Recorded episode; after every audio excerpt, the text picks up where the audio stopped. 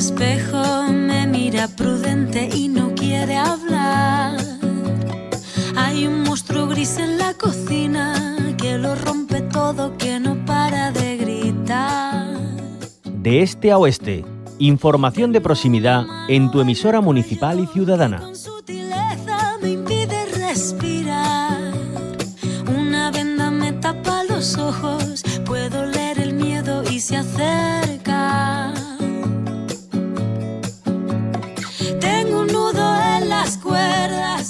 8 de marzo. Podemos decir que este mes es por excelencia el mes de la mujer y no lo decimos porque sí. Muchas son las mujeres que se han tenido que quedar por el camino para que hoy nosotras estemos aquí. Hacemos un repaso de la importancia de esta fecha histórica y de lo que significa y lo hacemos con la ayuda de nuestra compañera Alba Saez.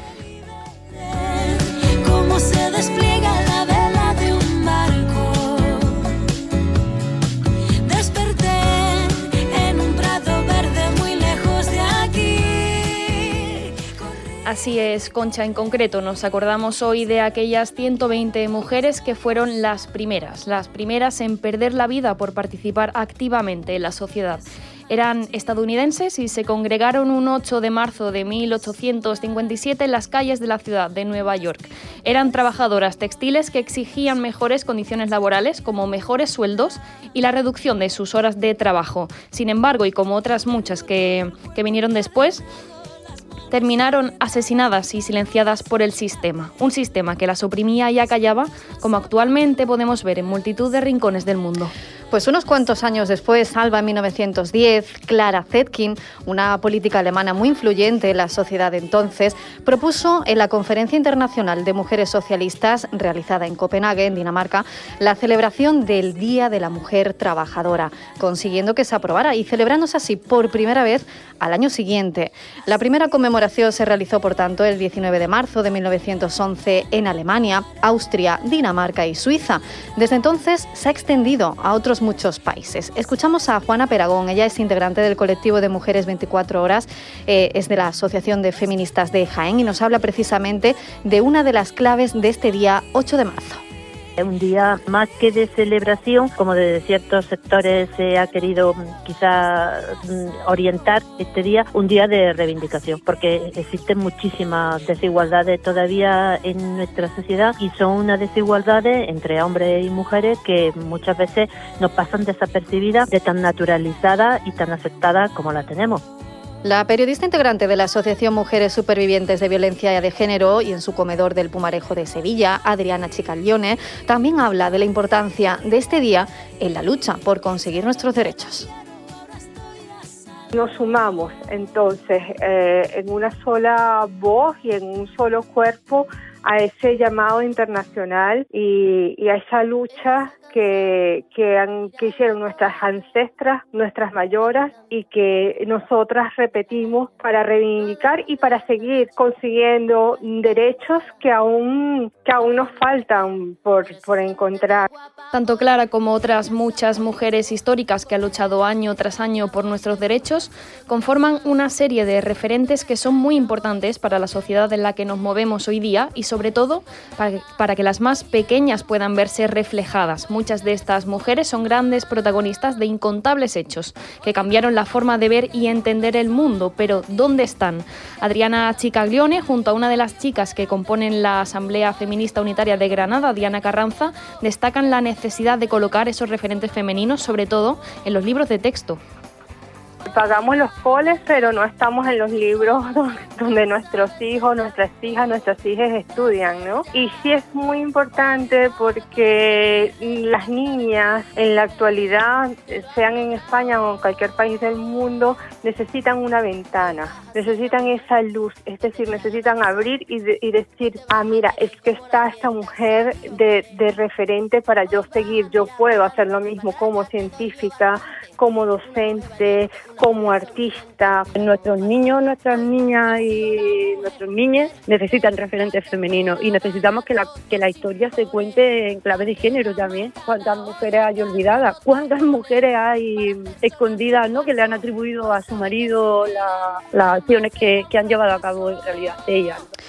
Y volviendo al panorama histórico, es verdad que después de estos primeros años, la celebración del 8 de marzo en los diferentes países no tuvo siempre la misma continuidad, ni se produjo en la misma fecha, ni bajo las mismas reivindicaciones. Aunque paulatinamente, mediante manifestaciones callejeras, las mujeres activaron la conciencia femenina e hicieron posible que sus demandas se movieran hacia problemas políticos más amplios, es decir, la defensa de sus derechos en ámbitos más extensos. Fue en 1977 cuando las Naciones Unidas terminaron por participar de este movimiento, proclamando el Día para los Derechos de la Mujer y la Paz Internacional. En España, la primera manifestación feminista se convocó en enero de 1976, pero al no estar permitida fue reprimida por la policía. El primer 8 de marzo en nuestro país tuvo lugar en 1977, momento en que las mujeres aprovecharon para plantear cuestiones como la necesidad de la educación sexual, la legalización de la venta y uso de anticonceptivos y la despenalización del aborto.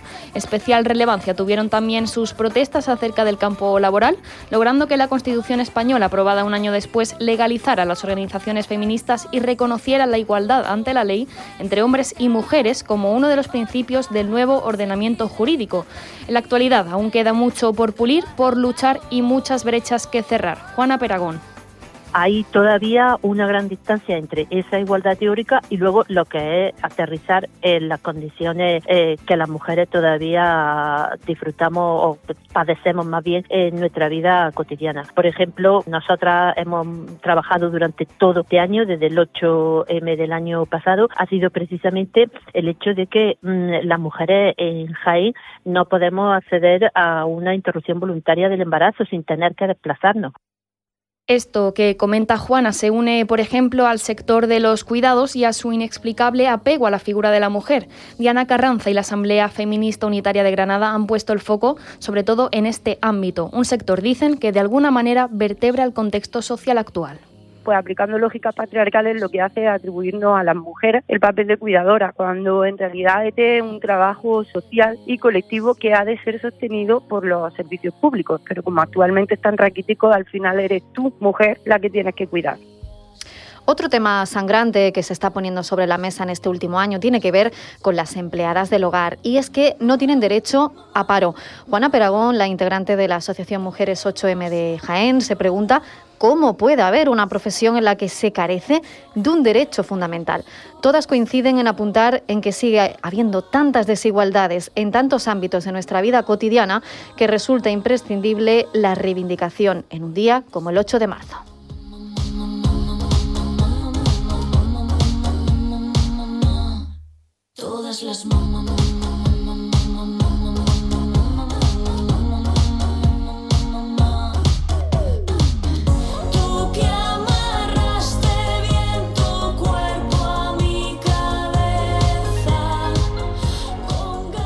El color morado es el color representativo del Día de la Mujer y el que adoptan las mujeres o los edificios como signo de la reivindicación. Fue el color que en 1908 utilizaban las sufragistas inglesas y en los 60 y los 70 las mujeres socialistas escogieron este color como símbolo de la lucha feminista y posteriormente se le asoció a la jornada que se celebra cada 8 de marzo. Diversos estudios afirman que la elección de este color se produjo debido a que evoca una mezcla entre el azul y rosa o rojo, colores con los que se suele identificar a las niñas y a los niños y el resultado es el color morado o violeta. En la psicología del color, este es un tono que despierta en las mujeres un sentido de emancipación y no ser consideradas solo en su parte femenina, sino como personas en una equidad. Vamos a escuchar ahora una de las manifestaciones que tuvieron lugar en la ciudad de Bilbao en el 2018, donde miles de mujeres unidas bajo el color morado cantaron al unísono.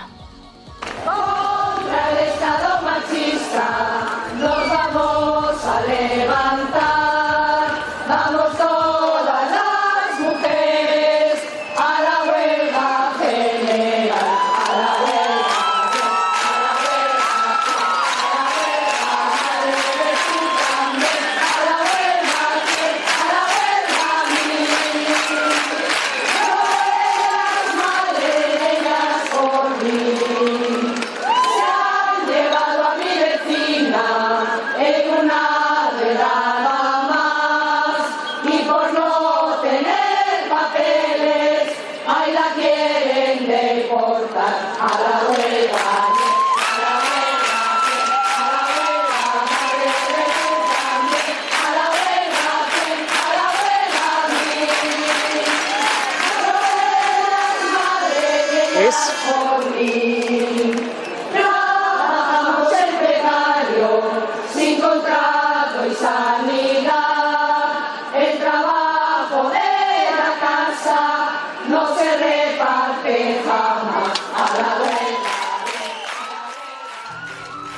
Cada 8 de marzo las calles se han teñido de este color tan significativo y las mujeres de todo el mundo han tomado la palabra y las calles y han formado parte de las manifestaciones multitudinarias por el Día de la Mujer.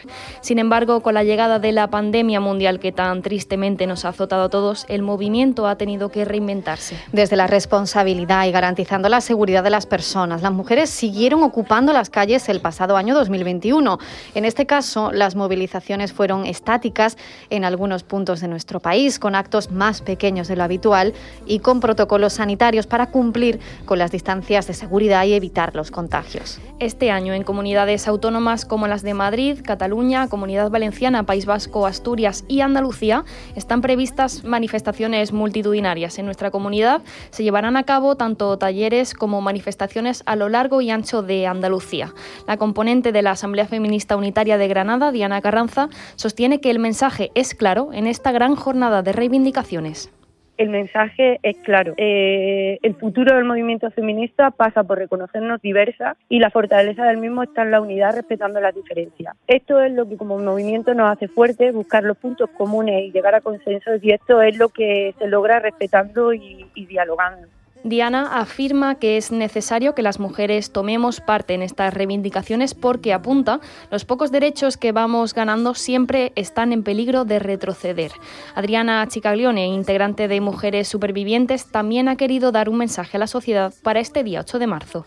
Las mujeres, este 8 de marzo eh, es muy poco lo que tenemos que celebrar. Eh, que vamos a tomar las calles eh, este año, después de, que el año pasado no se hiciera manifa en, en, Sevilla, este año la hacemos desde la Torre Pelli hasta San Telmo en una jornada además inclusiva, en un feminismo inclusivo. Estamos todas en canto, en alegría y en jornada de lucha later.